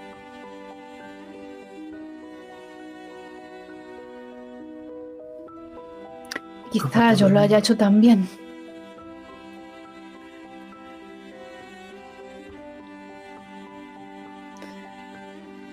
Pero me ha demostrado que tiene lo que hay que tener. Así que dígame, ¿por qué una mujer como usted iba a chantajear a otro hombre por tener en su posesión secretos que no le importan de absolutamente nada?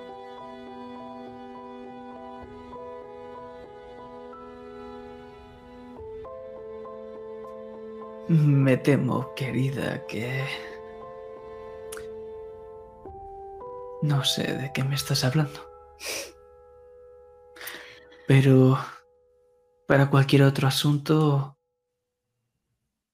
Estoy aquí. Puede que la próxima te eche las cartas. O puede que incluso con la Ouija podamos contactar con tu padre o tu madre. No, un abuelo. ¿Le han echado alguna vez a usted las cartas, Madame Sorkin? No, lo he hecho yo misma. ¿Y no sabe que no conviene echarle las cartas a una bruja? Porque entonces la baraja puede quedarse maldita para siempre.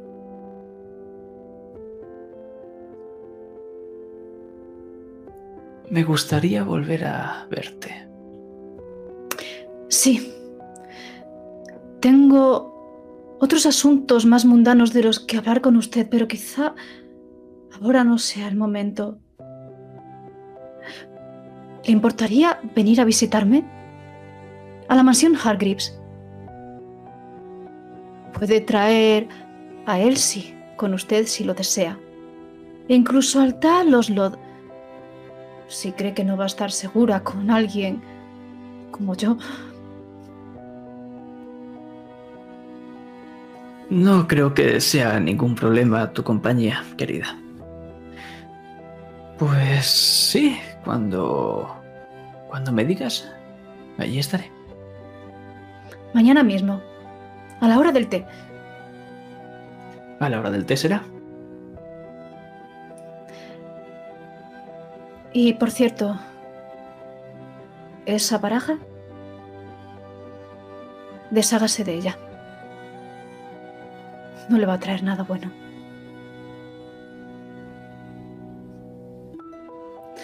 Y doy la vuelta a la tercera carta.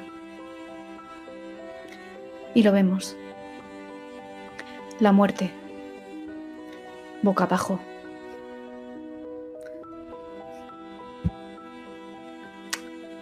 Nada bueno, Madame Sorkin. Pero para eso no hacía falta darle la vuelta, ¿verdad? Pero necesitaba verlo. Es el primer paso.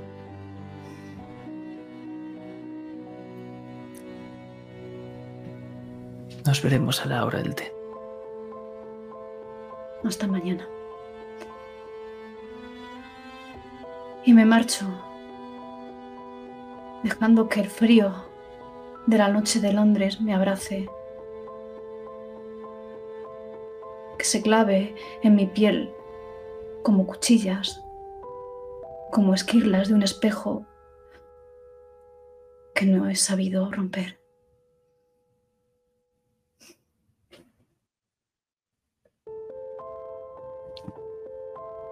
Pero nosotros vamos a tener una última escena. Antes de eso, antes de acabar.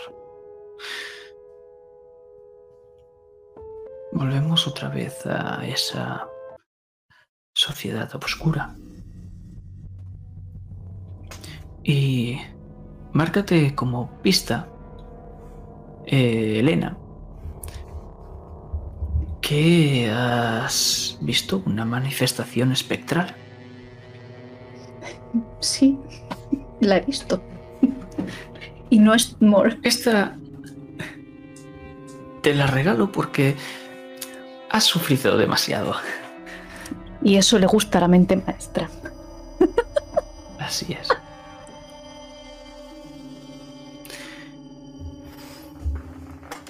Y ahora bien, eh, estabas hablando con ese sirviente. ¿Quieres algo en específico de él, Lorenz, o simplemente es una distracción? Es una distracción para que no se dé cuenta que no está Moore conmigo y que se ha ido de pingoteo. De pingoteo espectral, además. Muy bien. El tipo cuando te da otra vez eh, conversación, lo notas otra vez distante. Pero vamos a volver con Moore y vamos a seguirlo más bien. ¿Qué estás haciendo, Moore? Cuéntanos. Creo que volviendo a recorrer ese pasillo, antes justo de cruzar la puerta que da a la gran sala donde está la cámara, voy a cruzar una de las paredes y voy a caminar siguiendo la estela de la pared, justo detrás de las fotografías de, de la desaparecida de Penélope Levi, era, ¿no? Sí. Y quiero escuchar lo que dicen los, los miembros de la sociedad. Más tarde iré con la jefa.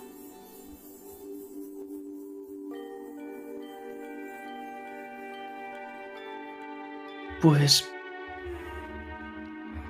lo que vas a ver es como la gente está algo nerviosa. Hay un tipo que va vestido eh, algo exagerado, algo estrafalario, con ropas de colores muy chillones, que se acerca hacia la... me saldrá... eh, hacia la fundadora de, de la Sociedad Oscura, hacia Portia Bernarzi. Y ves cómo le planta un, mes- un beso en la mejilla. Y reconoces a Cyrus. Es el marido de esta mujer. ¿Puedo escuchar lo que dicen?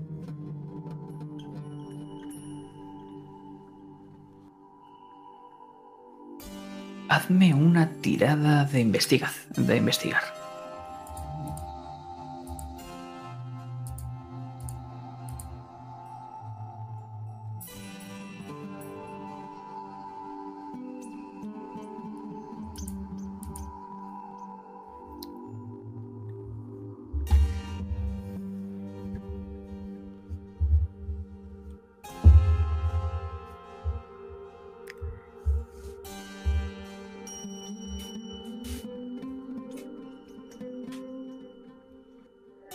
Ves cómo esta gente se ha reunido alrededor de la cámara. Empiezan a hablar entre susurros o al menos tú no llegas a entenderlo.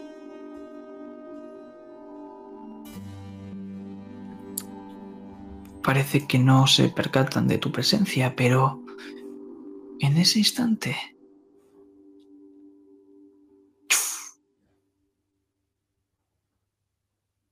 y un flashazo que te deja ciego por un momento.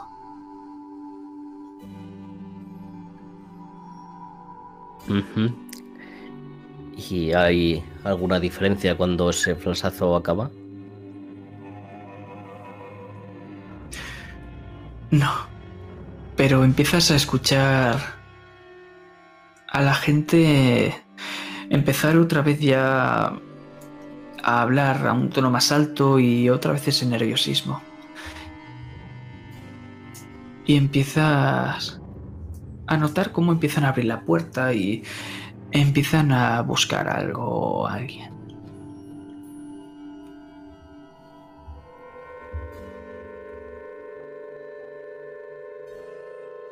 Hmm. Quiero seguir a los que buscan y, y oírlos, si me permites. Sí, lo escuchas porque cada vez está más cerca de ti.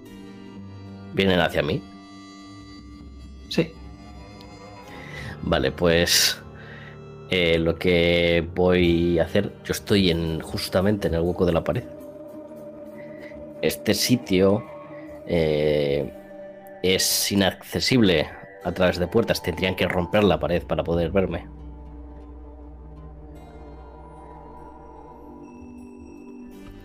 Si veo que lo hacen, me iré. Si no, Están simplemente buscando por toda la estancia donde estabas tú. Intentando ver si ven algo o no. Y con el tiempo empezarán a dispersarse.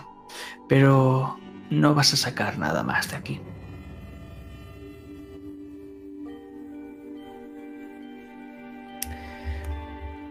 ¿Y puedo seguir a la señora o ya se ha acabado la información en esta sala?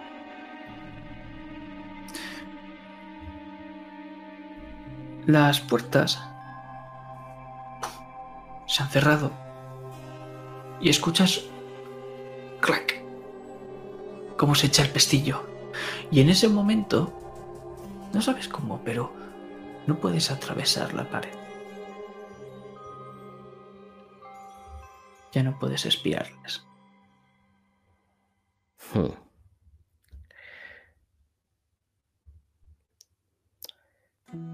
Me extraña que sean capaces de llegar a hacer algo así, pero dado lo que han hecho con esa cámara y esa chica, bueno, quizás no sea tan raro.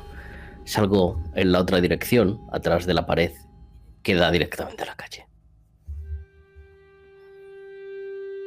Y ahí te encuentras el carruaje. Y si no me corrige, estará adentro esperando Lorenz. Estoy con las piernas cruzadas encima del carro y ves que la puerta está abierta esperando a que entres. Te mira extrañado, arquea una ceja. ¿Cómo sabías por dónde iba a salir? Eres un fantasma, pero uno sigue teniendo instintos humanos. Parece que nuestros nuevos amigos también tienen cierta sensibilidad hacia mí. Oh, ¿han hecho algo en contra de usted? ¿Está bien? Parecían buscarme. Y eso es extraño, siendo espectro. Aparte, luego he intentado seguir a la señora y ya no podía acceder. Había algo, no sé si un hechizo, algún conjuro, algo fuera de lo común. Acabo de escuchar todo lo que dices. Es seguro que no se habrá dejado esa chaqueta tan horrenda en esa sala. Ya sabe, por eso la estarán buscando. ¿Algo en contra de mi vestuario? Pregúntaselo a ellos. Venga, entre, tendremos más suerte otra vez.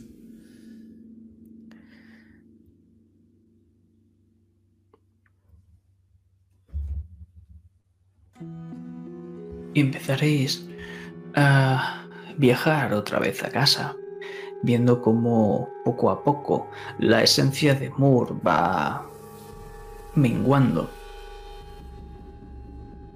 Pero nos vamos a ir a un ultimísimo lugar. Y si me permitís...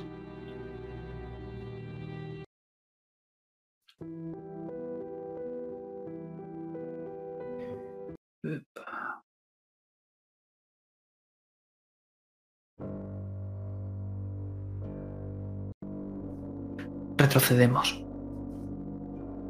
Elena, sales de esta estancia de Madame Sorokin y te pasas por el por la propia tienda. Y antes de irte prestas atención a un objeto en concreto que desentona completamente de este lugar. Es un bicornio de capitán. Está asentado en una vitrina. Pero sales de ahí mirándolo extrañamente y ahora sí te confundes con el atardecer ya llegando la noche y recorres las calles de Londres. ¿Estás yendo directamente a casa?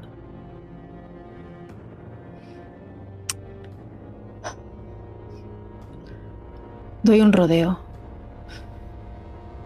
Por algún parque. Algún cementerio.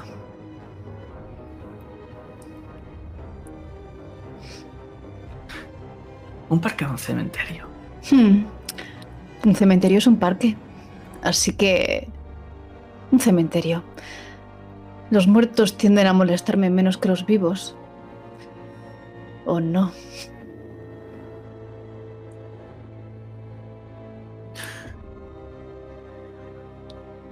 Pues vas mirando las tumbas de las personas y lees las lápidas. ¿O Sí. tienes miedo? No. Es algo que hago a menudo. A veces es como si esperara leer mi nombre.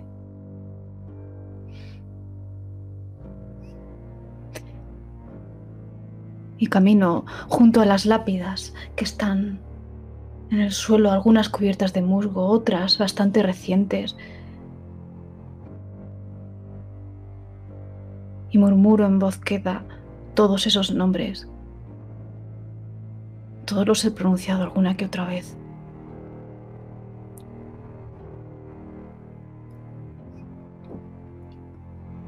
Y hay algo que rompe ese silencio. Es un llanto infantil.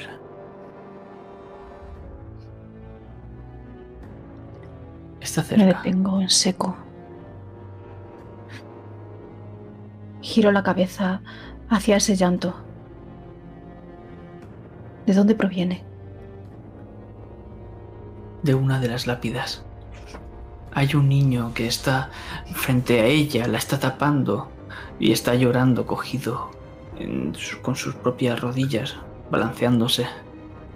Parece desconsolado. Me acerco hacia él y me agacho mientras deposito una mano en su hombro. ¿Qué haces aquí tan solo, niño? El niño parece ser que se calma. Y busca tu mano. Estaba esperando. ¿A quién, criatura? A ti.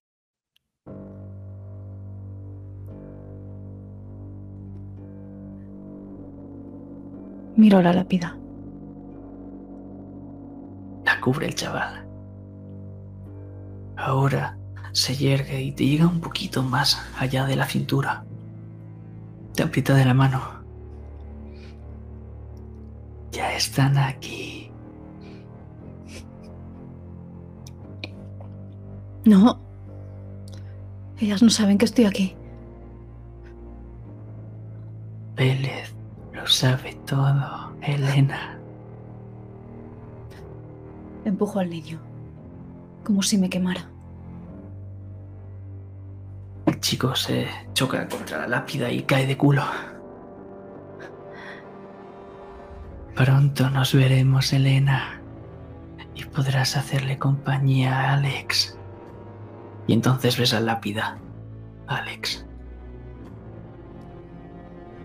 Sirviente de la casa Ha- Hargrave.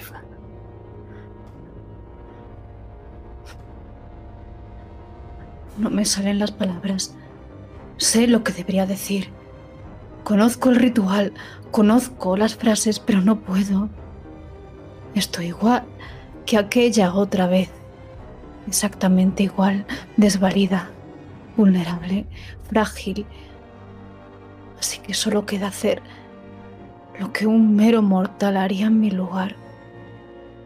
Correr. Correr huir de aquel cementerio. Mirando a mi alrededor todo el rato, sintiendo ese aire frío que se clava en mi piel. Ese aire lo he sentido antes. Y mientras corres, ves en las lápidas Alex, tu propio nombre, nombres de tus amigos, tus familiares, Lawrence. Repetidamente una y otra y otra y otra vez, el camino parece hacerse infinito. Y simplemente este niño te mira desde la tumba de Alex. Y su voz aunque parece un murmullo, resuena en todo el cementerio. No hay escapatoria, Elena. Y entonces, la ilusión se disipa y estás fuera del cementerio. Y ves al niño a lo lejos cómo se adentra en la neblina para fundirse con ella. Y gracias por jugar.